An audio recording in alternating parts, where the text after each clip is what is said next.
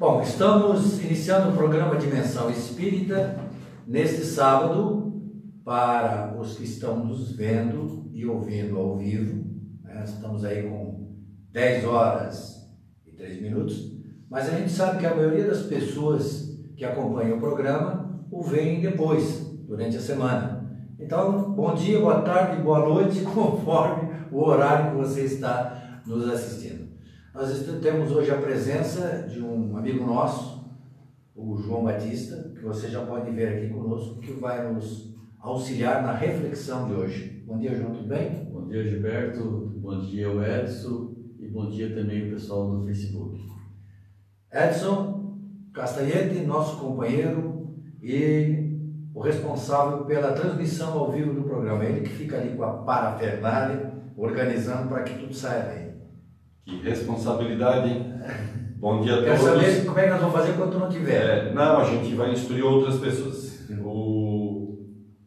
Tu vai fazer, né, Esperto? Olha só, bom dia a todos, boa tarde, boa noite para quem estiver assistindo em outro momento. Se por acaso vocês é, deu um probleminha técnico agora no início da nossa transmissão, não sei o que aconteceu, cortou, mas essa é a transmissão boa e contínua que nós vamos fazer. Obrigado, João, pelo nosso convite.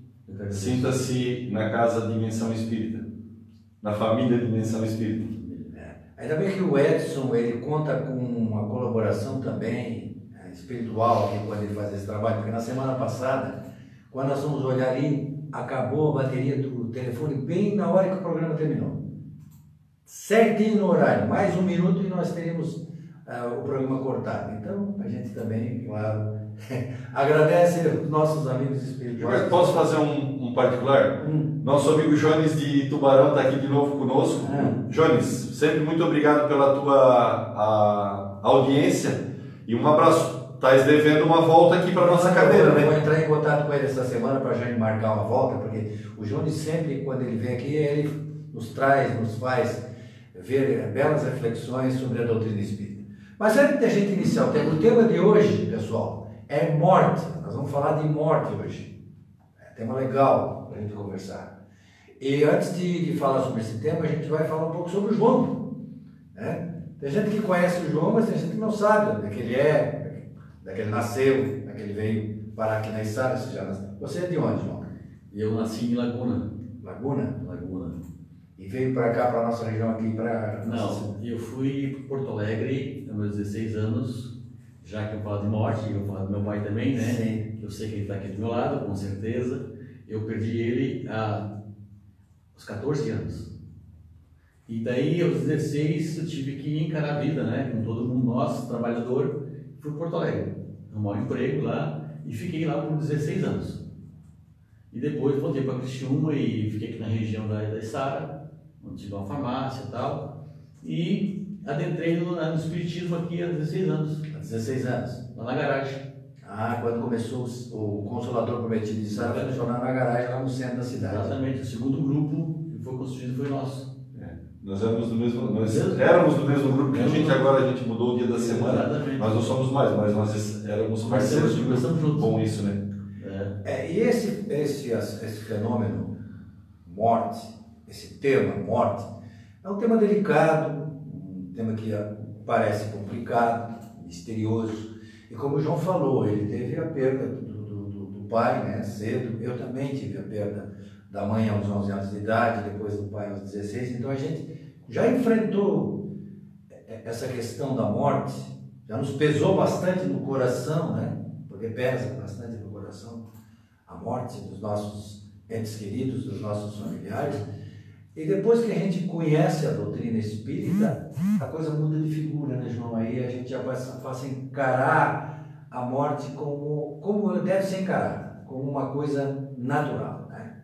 Na verdade, Gilberto, a gente sente na pele, né? A perda. Todo mundo hoje, a gente fala com tranquilidade aqui na, na Casa Espírita sobre a morte porque a gente já conhece a doutrina de quando ela começou e como é que ela se, é, continua após, a, após o desencarne, então já tem um conhecimento. Mas no início, quando a gente é adolescente, né, no, no nosso caso, a gente sentiu muito, e as pessoas sentem. Mas é uma, só uma transformação. Sim, é, é bom a gente deixar bem claro que o espírita não é insensível. Sim. né? Não é porque a gente tem uma visão assim mais ampla da morte que a gente se torna insensível. A gente continua chorando quando os nossos fa- familiares partem. A gente só não se desespera e não grita, eu quero ir junto, né? essas coisas assim que a gente vê, né?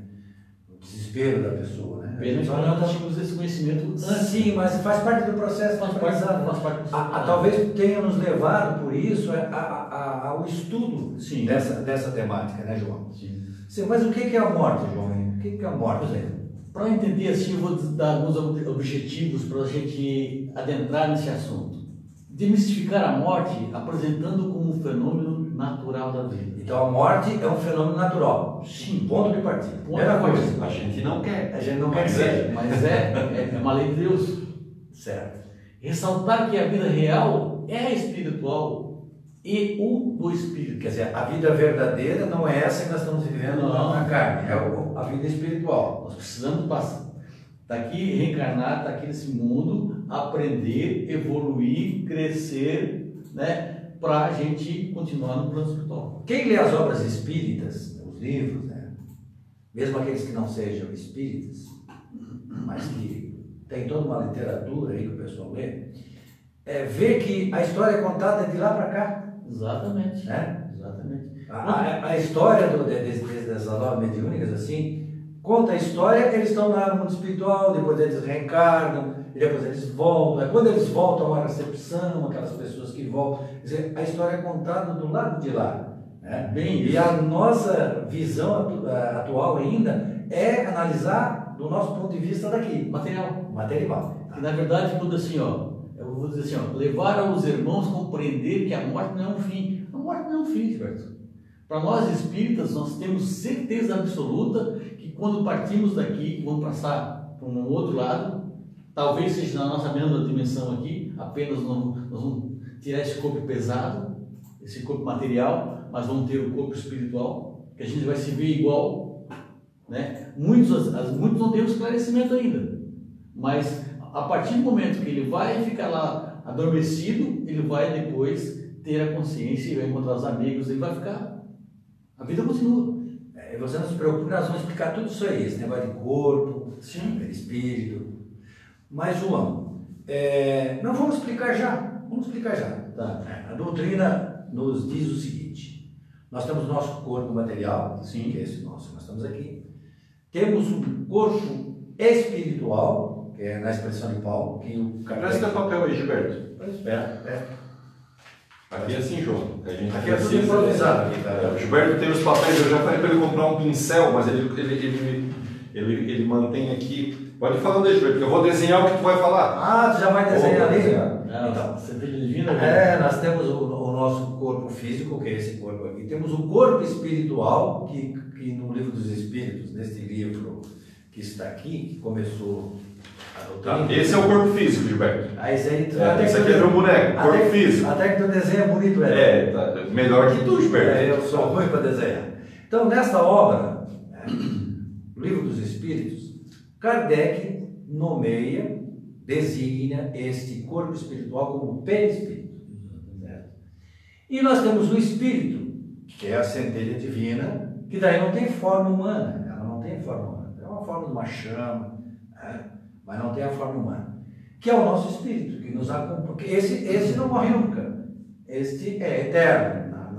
Foi criado por Deus e continua. Eterno no sentido que não, É. não morre mais, né? Claro que é imortal. A expressão mais adequada é imortal. A prova, Gilberto. Esse é o perispírito. Esse é o perispírito que tem a mesma forma do espírito. Continua. Tá. Eu estou atrasado no desenho. tu tem que ser mais rápido aí no desenho. E então, quando a gente vai, olhem só, nesse livro dos Espíritos, Kardec dividiu ele em quatro partes. Certo. Todo mundo sabe, né? É. A segunda parte, ela é interessante porque ela fala sobre o mundo espiritual.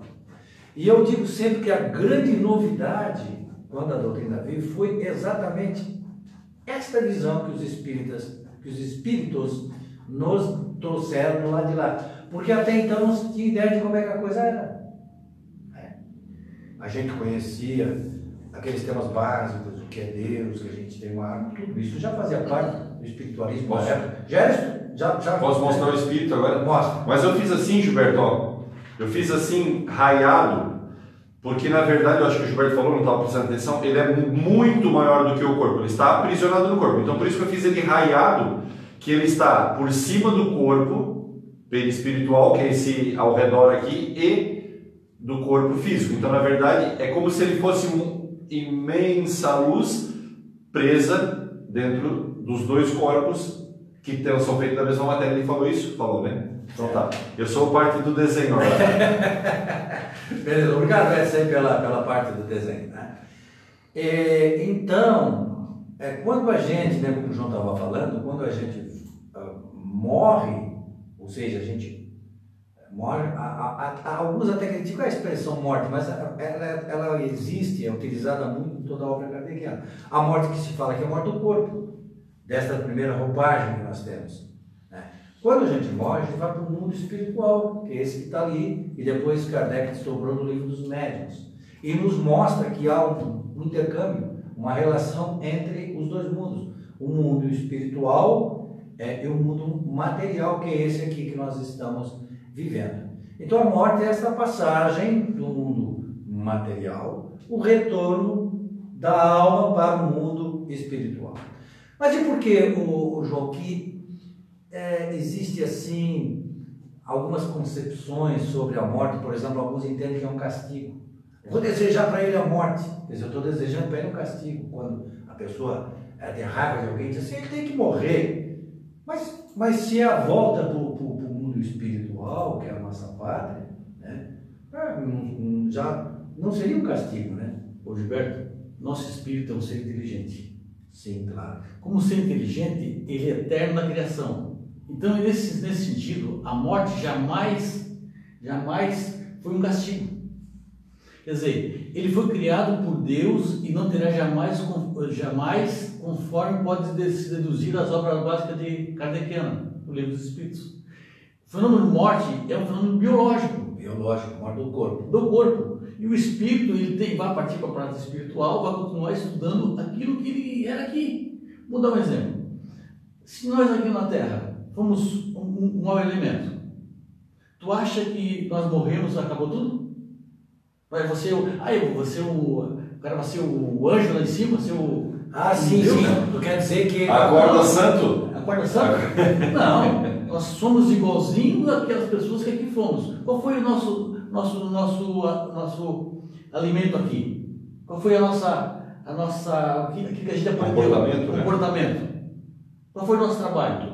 Tu sabe, tu sabe, é, exatamente. Tu sabe daquela história daquela mulher que morreu foi pro céu e chegou lá, perguntaram para ela na hora da entrada como é que se fazia para entrar. Ela perguntou, né, como é que fazia para entrar no céu?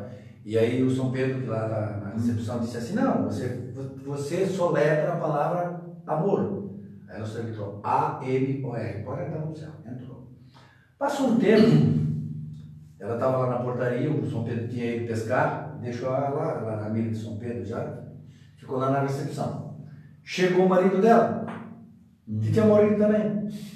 Aí ela foi atender o marido, oh, tudo bem, meu bem e tal, como é que foi lá de- na terra depois que eu parti? Sim, não, vocês não, não, não, nem tudo a gente vê daqui. né? Alguns têm acesso, eu, não- eu, por exemplo, não sei. Gostaria que você dissesse, não, pô, você não sabe o que aconteceu?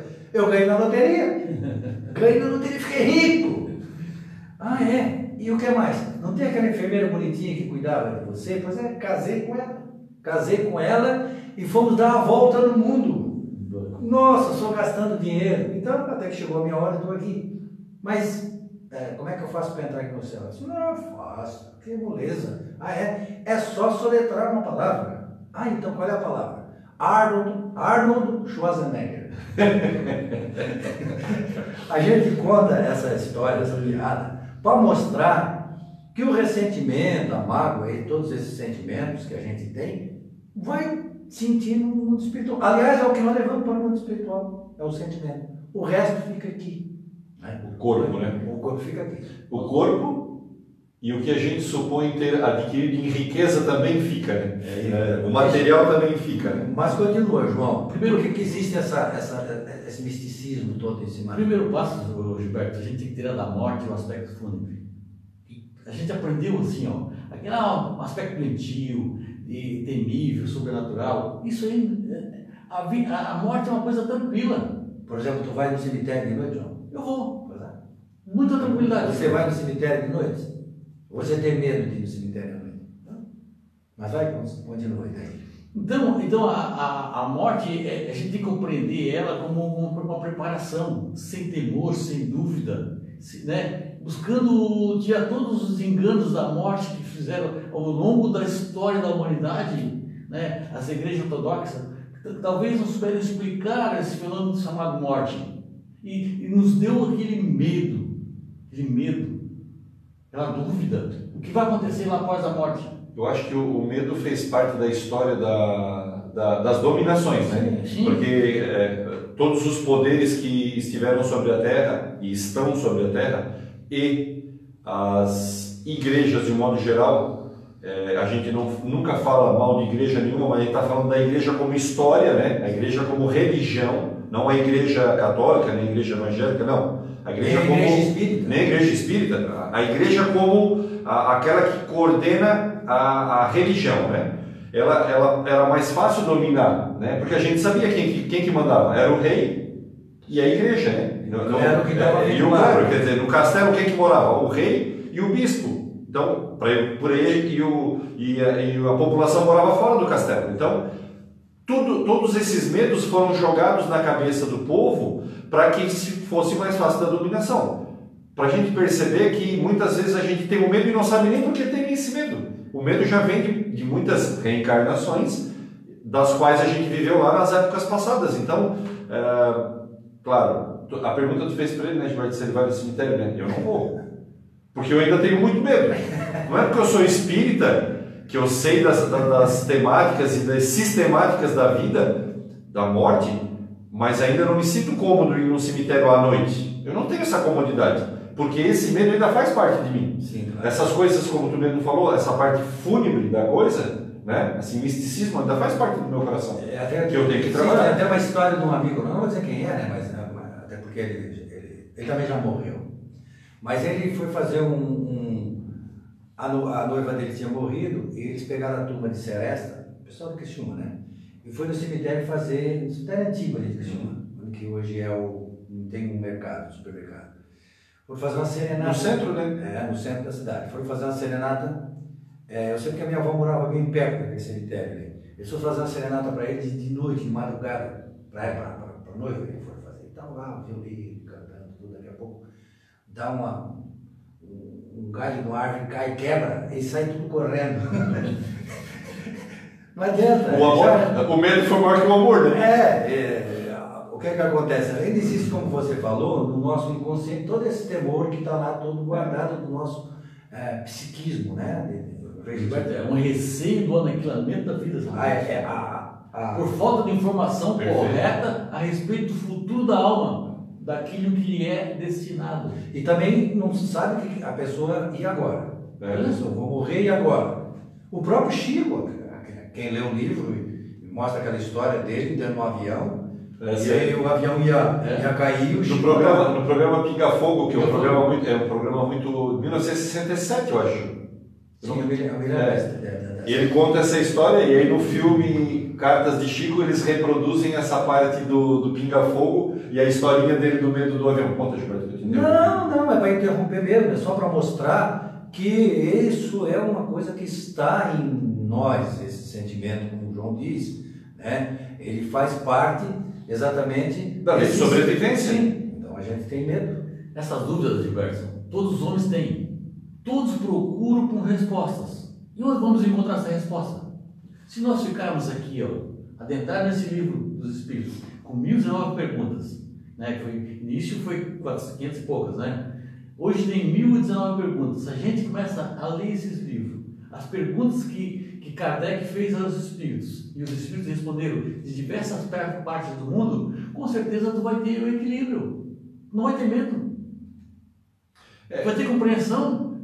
Gilberto, o medo a gente ainda tem, Sim, mas sim, tem o entendimento, né? Sim, a gente já sabe exatamente como funciona. Porque aqui, e aquele outro livro ali também, né, Gilberto? O livro dos livro dos médiuns, aí ele mostra essa relação. Aí sim a gente consegue entender bastante de como funciona o mundo espiritual. Porque muitas vezes é como dissesse na pergunta ali, é o, o aniquilamento da vida. A gente tem medo de que ao morrer tudo se acabe.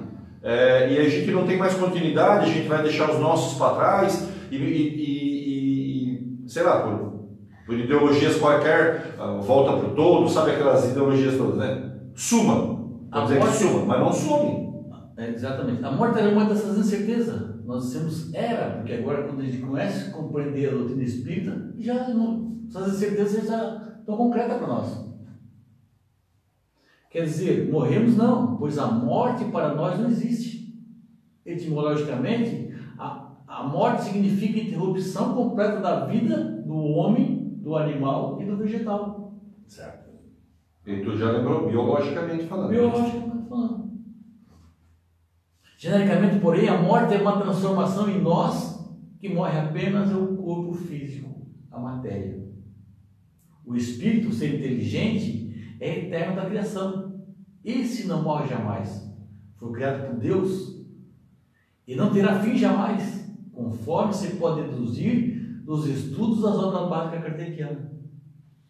Olha só, e aí é importante lembrar, meus irmãos, que se como João acaba de nos lembrar, que está escrito aqui nas obras kardecianas, né, nos cinco livros de Allan Kardec, que os espíritos nos falam muito profundamente sobre esse movimento morte, corpo, continuidade da vida e espírito, lembre-se que tudo que a gente fizer agora vai ter consequências e, uh, futuras. Então a gente tem que lembrar sempre disso, né? As consequências. Ah, vamos fazer o que a gente quiser porque a morte vai acabar e eu não tenho mais o que dever. Não. É o contrário.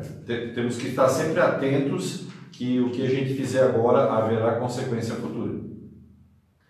A desencarnação e o fenômeno da libertação do corpo físico, do corpo somático por parte do espírito, que ali estava ligado para o cumprimento das tarefas na esfera material. Nós viemos aqui com compromisso, não viemos aqui brincar. Ou seja, o espírito apenas muda de plano como se muda de roupa. Está visível e se torna visível, e isso que nos garante são os próprios espíritos, daqueles que já partiram. Então, eu estava falando com um amigo meu, e ele perguntou: ah, tu está lá no centro espírita, já fala com espíritas? E eu já falei com vários. Não, com o espírita tu fala sempre. Eu, eu achei que ele quer dizer com o espírito. É com o espírito.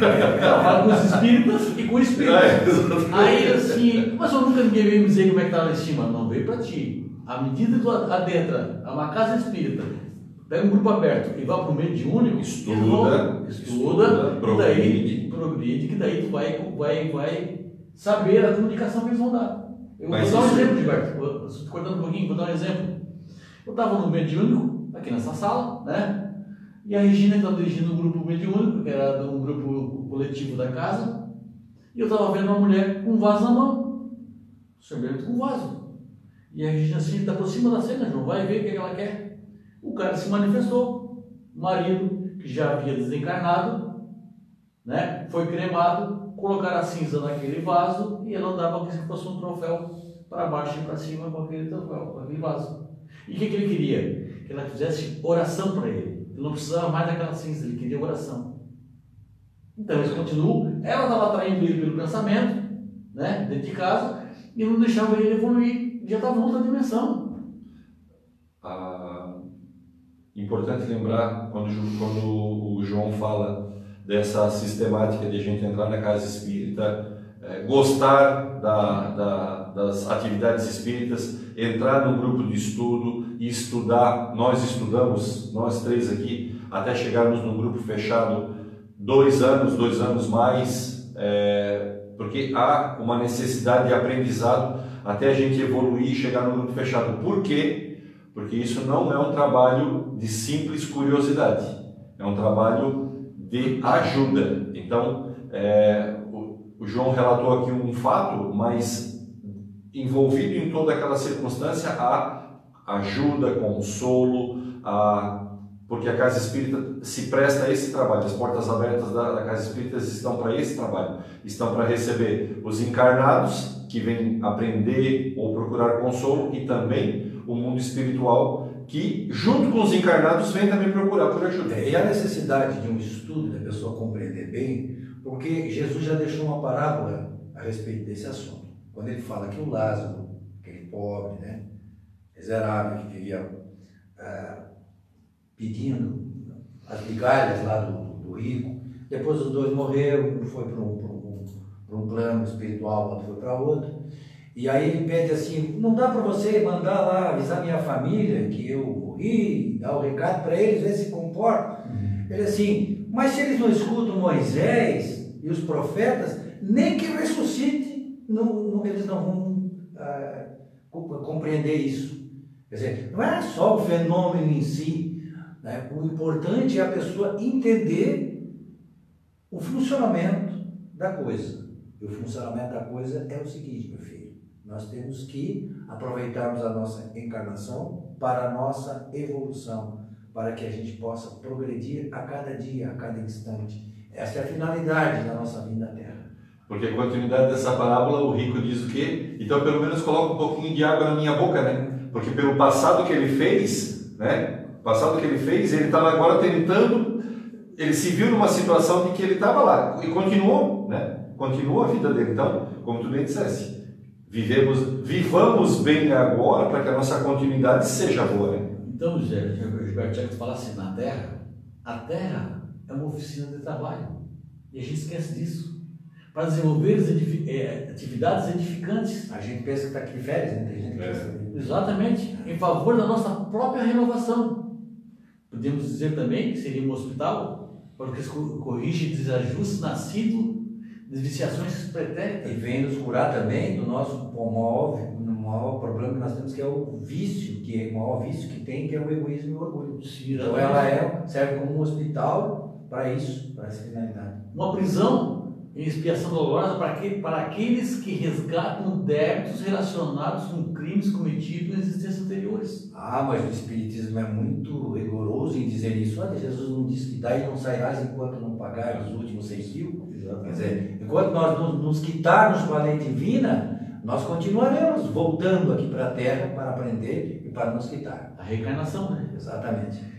É uma escola, Gilberto para, para aqueles que já compreendem que a vida não é um mero acidente biológico, nem a existência humana uma simples jornada recreativa. Nós viemos aqui para brincar, não para aprender. Nós temos compromisso conosco mesmo. Esse corpo de carne que hoje habita, chamado João, amanhã pode ser Maria, pode ser Pedro, mas a minha essência é a mesma. Né?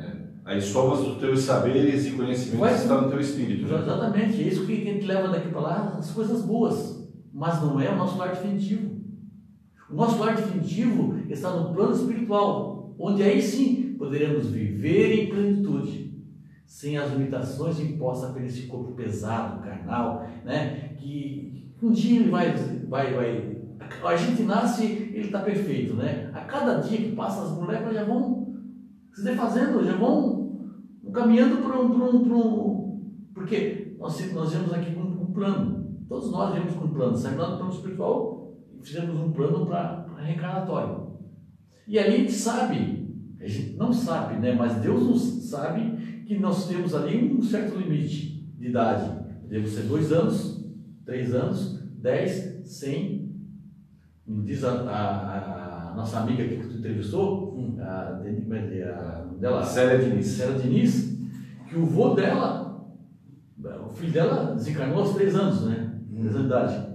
E o vô dela, quando eles brincavam de, de, de carambota, né, botava na sala, botava os travesseiros ali para eles, e o vô dela segurava a cabecinha dele, que ele tinha que ficar até os três anos, e o vô desencarnado. Zerando por ele. Zerando para ele ficar aos três anos. Era, era o, o, programa reencarnatório do filho dela era daquele de três anos. De três anos. Eu gosto daquela imagem que o nosso o presidente da, do Prometido, da Associação Espírita Consulado Prometido, de Afonso usa disse que nós temos uma passagem. Sim. Nós temos uma, quando a gente vai viajar, a gente tem uma passagem de ida e, e tem de volta. Só que a de volta não tem. A gente não lê, não sabe a data, mas já tem a data marcada. Ela está lá, mas a gente não consegue ver. Né? É, é, João, e ainda, quer ver? Olha só, até, eu não podia deixar. Pessoal, desculpa, mas eu vou contar uma piada para vocês, tá? Desculpa, mas assim, ó. Quando falou que ia falar. Uh, sobre essa temática morte, eu digo, não, mas eu tenho que contar aquela piada. Eu tenho que contar aquela piada. Essa piada é do nosso tempo, João. A gente era guri, né? meu pai contava, o pessoal da, da, da idade dele contava, para mostrar exatamente essa questão da morte. É que tinha um dia um sujeito, sabe dessa história? O sujeito Não. recebeu o telegrama da morte. Bah, Hoje em dia nós temos aqui a internet, essas coisas já nem se usa mais. Mas no tempo antigo tudo era telegrama. A pessoa mandava telegrama. E aí o sujeito recebeu um telegrama da morte. Ele foi lá na caixa postal, abriu o papel, olhou, estava um telegrama. Dia tal, sábado, às seis horas da tarde, virem te buscar a morte. Ele disse, mulher, olha só o que aconteceu, eu recebi aqui um telegrama da morte. Mas isso é uma injustiça, veja só, por que, que não leva o vizinho, que é mais velho que eu? né? Eu sou novo ainda, por que, que eu tenho que ir agora? Né? né? Com tanta gente velha que tem por aí, por que, que leva os novos? A morte, oh, a morte poderia dar uma aliviada para o meu lado. Né? Aí a esposa diz assim, mas faz o seguinte, eu ouvi falar que se a morte chegar e a pessoa não tiver, é mais 10 anos de vida que a pessoa tem. Aí ele assim, não, mas é por isso que ela mandou o telegrama, exatamente para a pessoa estar aqui no horário. Mas, É o seguinte, vamos colar de volta aqui o telegrama, botamos lá, fazendo de conta que não tem. E tu vai, vai lá cortar o cabelo para Muda a fisionomia. a morte não te reconhecer. é, E aí, dele feito, no dia do, do na, na- naquele sábado que estava previsto para a morte dele, quase perto das, da, da, das 6 horas da tarde, ele pega e se manda e vai para uma casa do vizinho. Chega lá, o vizinho estava numa festa lá, e ele participando da festa. E a morte chega, a morte chega na casa, ela bate na porta, a mulher atende. Cadê o fulano de tal? Não tá. Não tá? Eu mandei uma telegrama. Telegrama? Que telegrama? Peraí instantinho, ô, dona Morte, foi lá na, no caixa. Ah, dona Morte, desculpe, eu tenho que pegar o telegrama todo dia. Hoje eu esqueci de pegar o telegrama. Ah, mas a culpa é minha. É a morte, meu Deus do céu, isso nunca me aconteceu. Eu vim buscar uma pessoa e a pessoa não está esperando. Não está certo. Aí a morte saiu pela estrada, daqui a pouco escutou aquela música, foi lá, chegou lá, estava aquela pessoal dançando Na farra. farra dançando, e a morte na janela olhando, e o cara lá dançando, não me reconheceu? Não me reconheceu, não vai me levar. Cortou o cabelo. Não é, não vai me levar. Aí a morte olhou, olhou, pensou, disse assim, pá, eu não posso perder a viagem, vou levar aquele careca ali mesmo. Essa piada é contada para mostrar que ninguém escapa da morte. Todos nós vamos passar por esse processo, porque é um processo natural, né, João? Sim, Gilberto, já que você fala essa historinha da morte, eu vou contar uma historinha da morte também. Conta também. A gente está contando, pessoal, porque assim, ó, tem um programa, até eu trouxe aqui, ó. O Renato Preto, você conhece o Renato Preto? Não sei quem é. Aquele do. do, do- Ah, do, do, do, coisa. que, que foi o, o André Luiz no filme do Ah, sim, sim, Lar. sim, sim. Uhum. É, é um ator. É. Ele, ele, ele, ele faz uma peça de teatro chamada A Morte é uma Piada. É, nós, nós assistimos aqui. Nós assistimos. Que mostra, ele, ele faz uma reflexão sobre a morte e fica contando piada exatamente. Para fazer, dar esse, esse choque, Tirar na essa- tirar esse misticismo todo que existe é, em cima da, da morte. Não é que a morte não seja uma coisa séria, é uma coisa séria, mas ela não pode ser um peso, pode nos prender, nos amarrar. Você sabe aquela história do elefante, né? Por que que o elefante tem a perninha ama- amarrada, sabe? Na corrente? na corrente. E por que, ele não, não, não sai? Porque quando ele é pequenininho, ele é amarrado naquele. aquele- Aí ele tenta sair e não sai. E aí depois ele cresce E acha que. e acha que não sai. E às vezes nós somos assim. Não. Nós nos prendemos às coisas igual elefante. que É, tem até um verbo que é o elefante amarrado na cebolinha, né? Na, na folha da cebolinha. Não, E a força que ele tem, não, né? ele não precisa fazer força, porque na cabeça dele ele não vai sair mais dali. Ele não vai sair mais ali. Mas aí então, conta a história, irmão. A morte se dirigia para uma cidade. Certo? Encontrou o prefeito, que não era nosso amigo aqui, meu Murialdo, né? Deixar bem claro. Bom, Ah, não é foi aqui que- essa história. Não. Não, não foi. E a morte, e aí a morte lhe disse: Prefeito, levarei 300 dos seus moradores. Ah, o prefeito ficou assustado, mas ele tinha que viajar, né? Após viajou e após o seu retorno ele se encontrou com a morte. E perguntou: Ah, mas tu não ia levar somente 300 meus moradores? Prefeito, Não, ia- mas levar, mas não morreu os 300? Levou os 300? Não, para aí, Gilberto. O prefeito achou, foi viajar, achou que tinha levado, ele levar 300, que ele falou que ia levar os 300. E morreu quatro. E na verdade, ele, veio- e na, na verdade, morreu 1.300 pessoas. 1.300. Morreu mil a mais. Mil a mais. Aí ele disse, mas por que, que tu levou mil a mais? Prefeito, só vim buscar 300.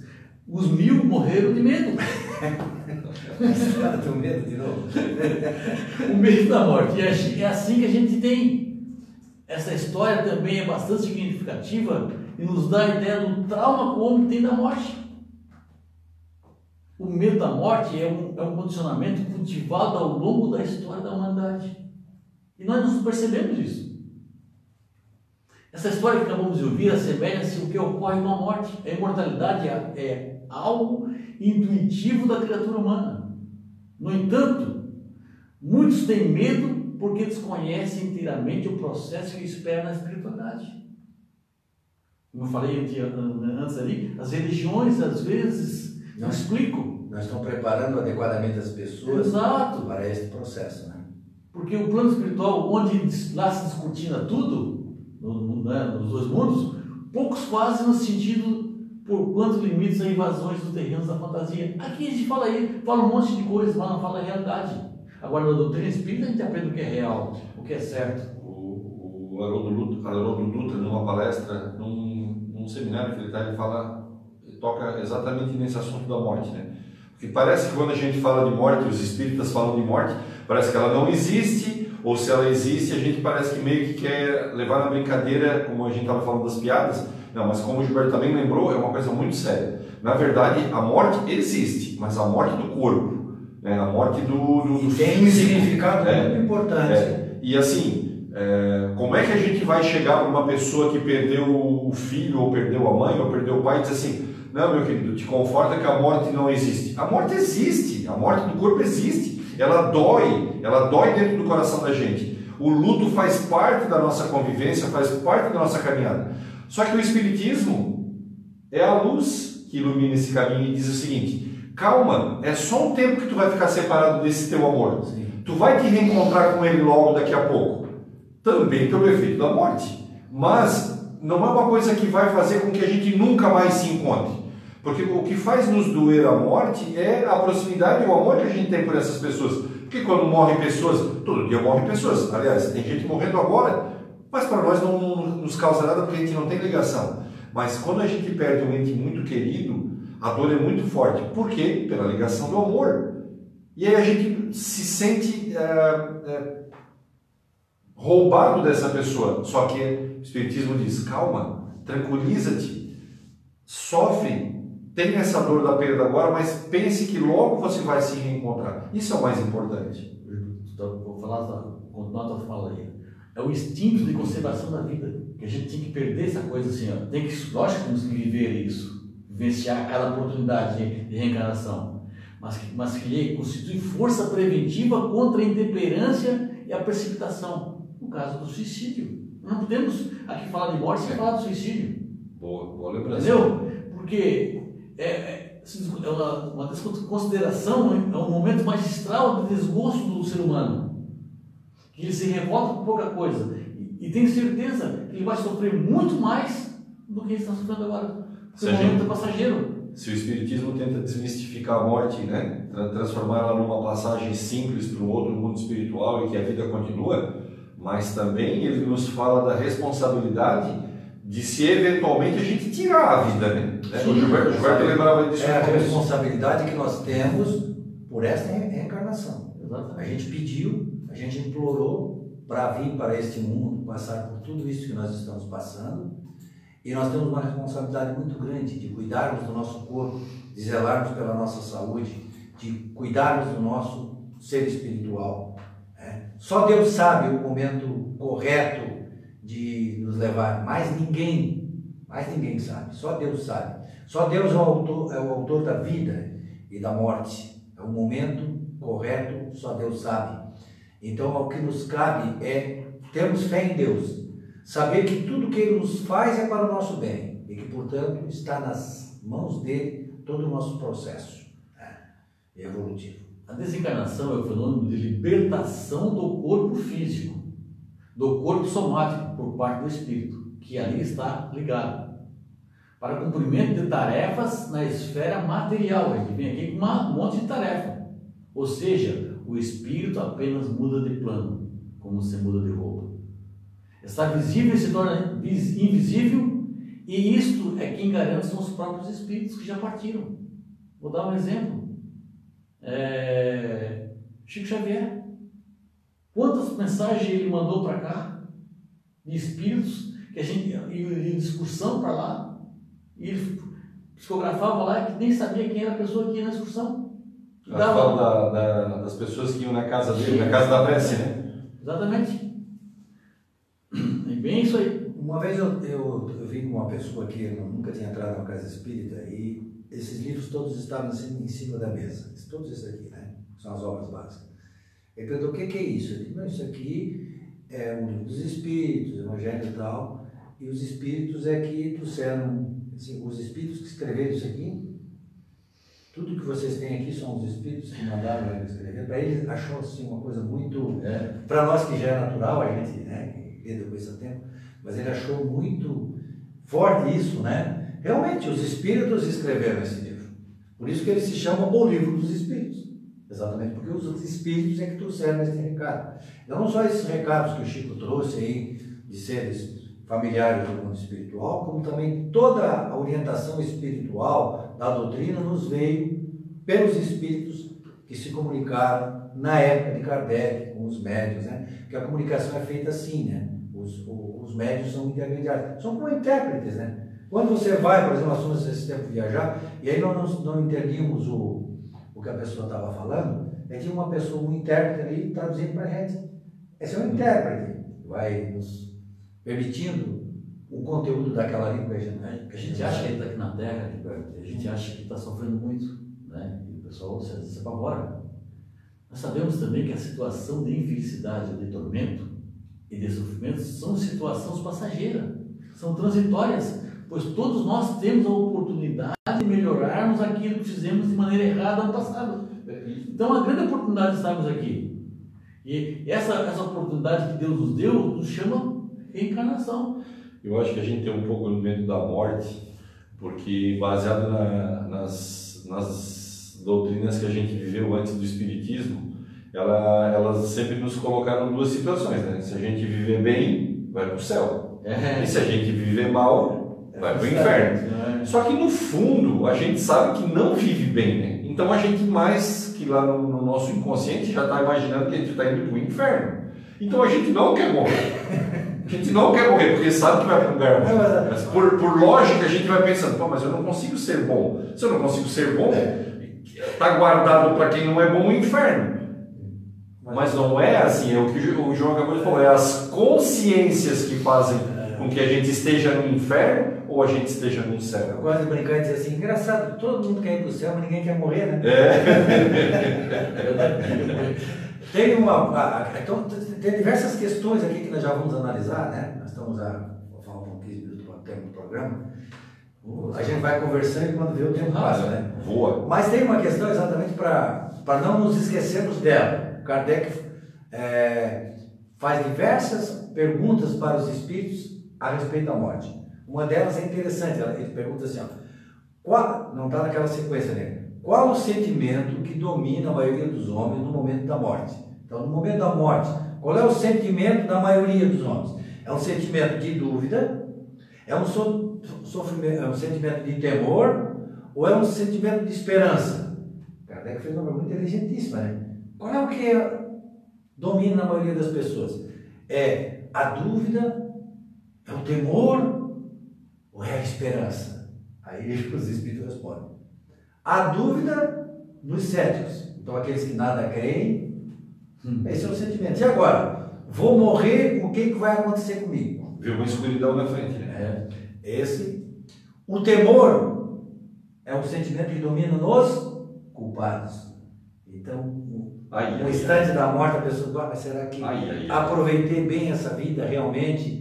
É, aproveitei, mas vou aproveitar aqui não é no sentido, né, João? Aquele sentido tradicional aí, eu fui então, esses dias nós estávamos conversando com um sujeito que disse assim, esse aí aproveitou a vida. O que, que ele fez? Ah, festa aí, não sei o quê. Não é isso aproveitar a vida, aproveitar a vida para o aprendizado. Né? Então, o temor nos culpados. E a esperança nos homens de bem. Então, os homens de bem, João, fiquem tranquilos. no momento da morte, esses estão tranquilos no momento da ficam tranquilos no momento da morte. Ao desencarnarmos, ô, Gilberto, tiramos férias. Olha só, a visão do Espírito, Espírito do Espírita. E voltamos para onde estávamos antes de vir para cá. E aí aproveitamos para rever os amigos, né? os parentes, matar as saudades e voltaremos à escola. Até quando não precisamos mais, até chegarmos à nossa formatura, chegarmos seres angelicais. Demora um pouquinho, né, Gilberto? Né, mas nós chega lá. A gente pode fazer uma analogia, o Gilberto estudou no seminário, né? Em Tubarão, eu estudei no Pinheirinho. Então, tu não estudou no seminário, né, João? Não. Então é assim, não a gente, estou. Não então, a gente se propôs aí para um, estudar para ser padre, né? Entrar num local que... Tu quer, tu quer fazer uma relação com o internato, né? É, com o internato. Como nós somos seminaristas, é, é esse é o exemplo que eu vou dar, mas pode ser internato. Então a gente saiu da nossa vida espiritual da família, eu estou fazendo essa analogia, se distanciou da família e foi para o internato. Só que a gente só voltava a casa 30 dias depois.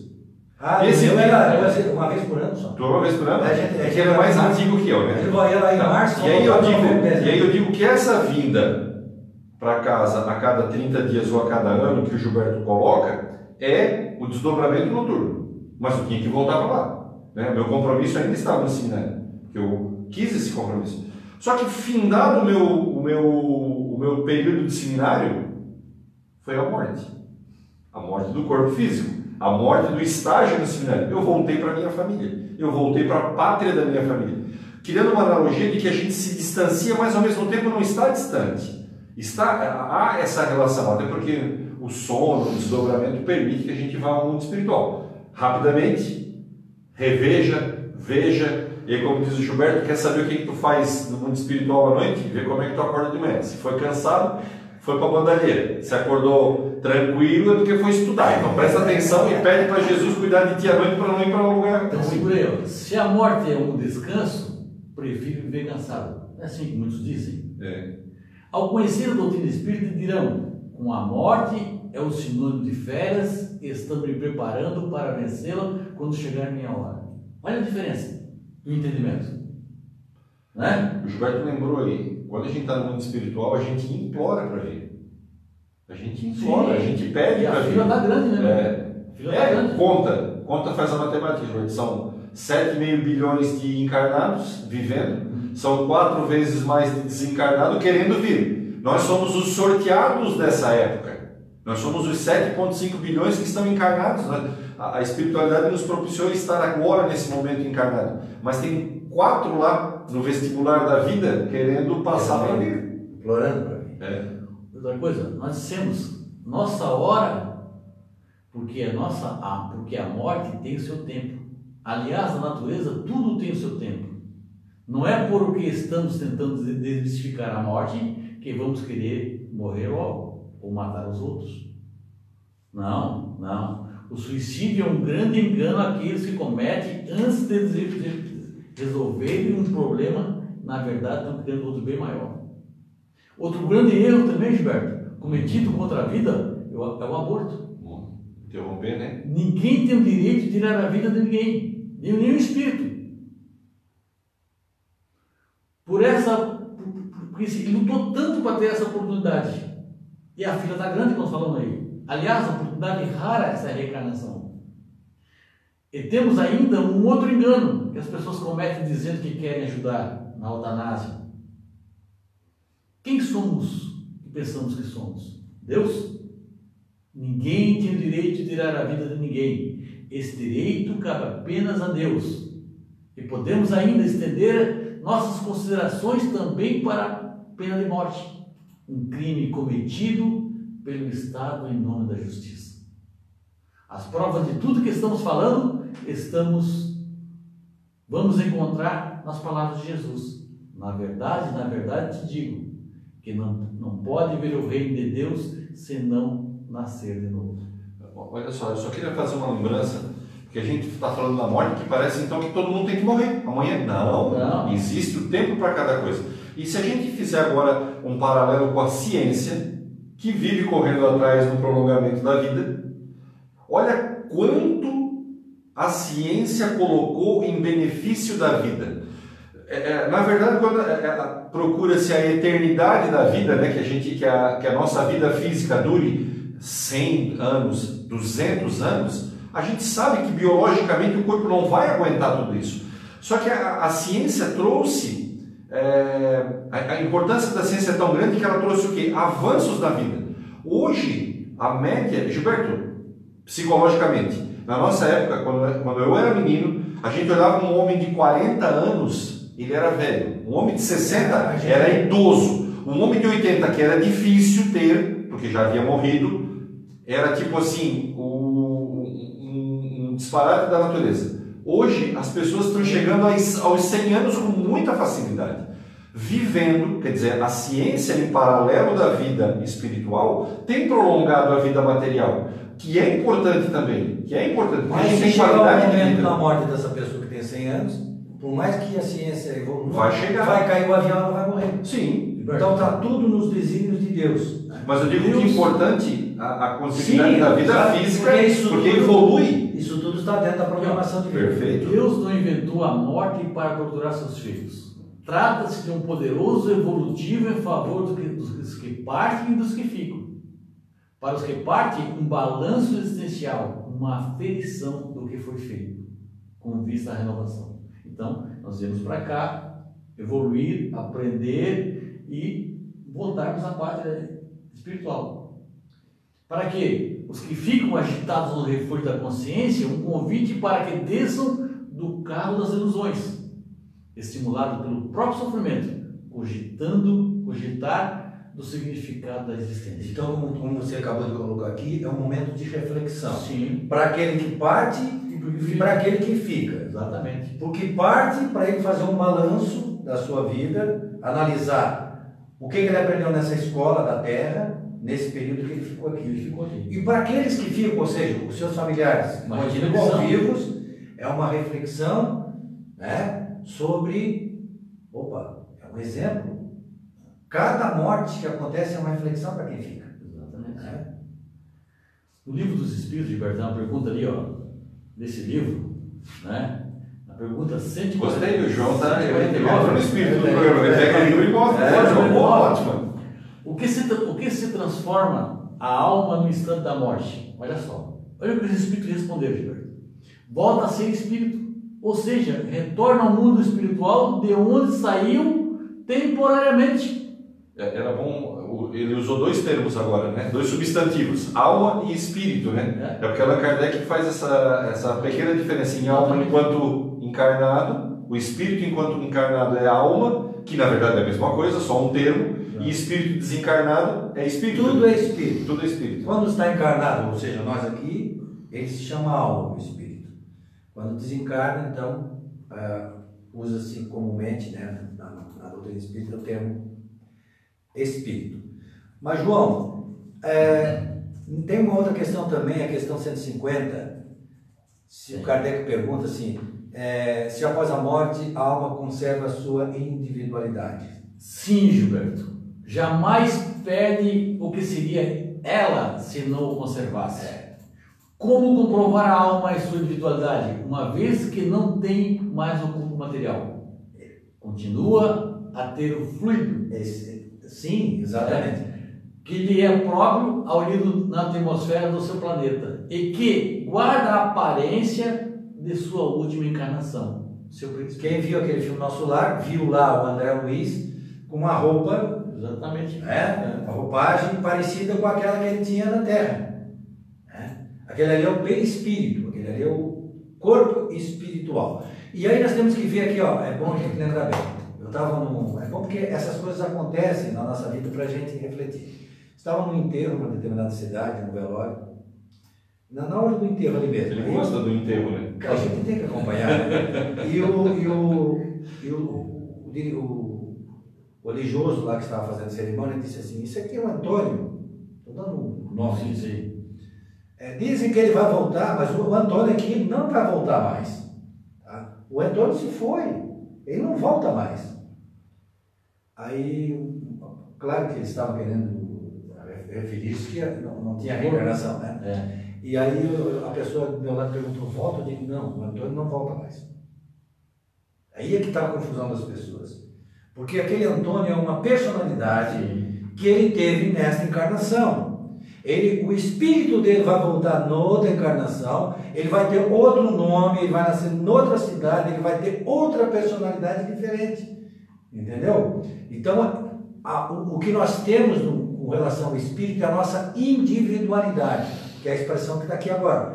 Individualidade. Nós continuamos na nossa individualidade. Ou seja, quando nós voltamos para o mundo espiritual, nós temos memória das algumas encarnações anteriores e nós percebemos que o nosso espírito ele é, tem uma individualidade. Só que cada encarnação tem um nome diferente, uma família diferente, tem uma vida diferente. Gilberto, pergunta a pergunta 150, né? Eu leio a B, eu leio, eu li a A, eu vou ler a B para você. A alma nada leva consigo deste mundo? Nada. A não ser a lembrança, os desejos de ir para um mundo melhor. Lembrança cheia de doçura, se ele for uma pessoa boa aqui na Terra, né? ou de amargor, conforme ele, o uso que ele fez aqui na Terra. Né? Quanto mais pura for, melhor compreenderá a futilidade do que deixou aqui na Terra. Se ele foi uma pessoa ruim, né, que não foi bem amado, ele vai sair, ele vai ter uma tristeza com ele. Agora, se for uma pessoa de boa índole, religioso, fazer oração, ele vai estar lá feliz. São os mundos, né? Caberá a cada um de nós tirar as suas próprias conclusões. Deixaremos apenas um pequeno lembrete. Diante do que parte e dos que estão partindo. É preciso agir com dignidade e com amor. É inevitável saudade, sim, associada à ausência física, que tanto vão nos machucar por algum tempo. Não pode se transformar em instrumento de agressão espiritual do ser amado. Por que, que ele foi? né? Exatamente. Ele deixou. Com dívida, com isso que ele me traiu, não. Fala, nada disso aqui, vamos serenar nossos pensamentos, mudar, deixa, deixar ele, em paz. Isso aí dá para fazer um outro programa, né? Não, é uma outra sessão, né? É. Outro programa. Então, João, nós estamos chegando ao final do programa, olhem só, né? Nós estamos aí com 11 horas. Eu gostaria que você fizesse, então, a, a consideração, as considerações finais sobre esse tema que você trouxe. Muito obrigado por, por trazer esse tema, João. Na verdade, nós estamos aproveitando uma palestra que o João fez na, na Associação Espírito Consolador Prometido, e o Beto dissemos, bah, que tema bom da gente abordar. Porque a gente tem abordado nos temas, não tem falado assim sobre a morte. É importante que a gente fale sobre a morte para poder dizer tudo isso que foi dito aqui, né? Que o Espiritismo tem a nos, explanar a respeito do. Faça aí as suas observações. Eu quero agradecer a oportunidade de estar aqui, né? A gente está sempre na doutrina, a gente é um aprendiz ainda, um estudante, né? Continua sempre aprendendo, evoluindo. Mas esse tema foi me chamando muita atenção, entendeu? Já que, como eu falei, que eu perdi meu pai aos 14 anos, é que me chamou a atenção.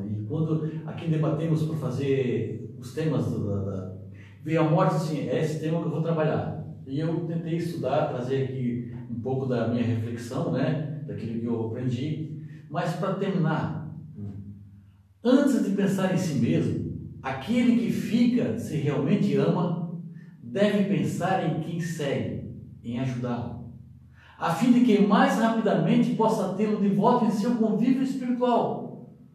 Desse modo, se prepara para a sua, sua vez, para a sua própria viagem. Como disse Gilberto, que é um dilema nosso, o Defonso fala que a passagem está comprada, não sabemos quando vamos, mas vamos se preparando, que em breve ocorrerá, mas não sabemos o dia. Quando então se reunirá aos seus afetos, então sem mais angústias e sem mais adeus. Que assim seja, meus irmãos. Muito obrigado pela oportunidade daqueles ouvintes que estão aí no Facebook nos assistindo. Edson? Eu só queria lembrar da passagem do, da parábola dos talentos, que Deus nos deu talentos, e quando a gente voltar para lá, não vai ser Deus, não vai ser ninguém, vai ser a nossa consciência que simplesmente vai nos perguntar: nessa vida que viveste aí na terra, o que tu fizeste com os teus talentos? Tu multiplicou ou tu enterrou? Então vai depender da gente é, responder essa pergunta para nós mesmos quando a gente se encontrar com a nossa consciência chegando na pátria espiritual novamente. A oportunidade de multiplicar está nas nossas mãos nessa vida. Vamos multiplicá-los. Eu fico com aquela questão 961 que eu já abordei, o seguinte: qual é o sentimento que nós teremos no momento da nossa partida, da nossa morte? Será um sentimento de dúvida? Não pode ser, a gente já conhece agora. Será um sentimento de esperança? Que bom que, seja, né? Mas também não pode ser um sentimento de temor. Nós devemos trabalhar todo dia para que a nossa morte não seja um sentimento de temor, mas que ela seja um sentimento de dever cumprido. E isso nós fazemos no nosso trabalho do dia a dia. Muito obrigado por ter nos acompanhado nesta nossa reflexão e nós voltamos no próximo sábado com o programa Dimensão Espírita. Yeah.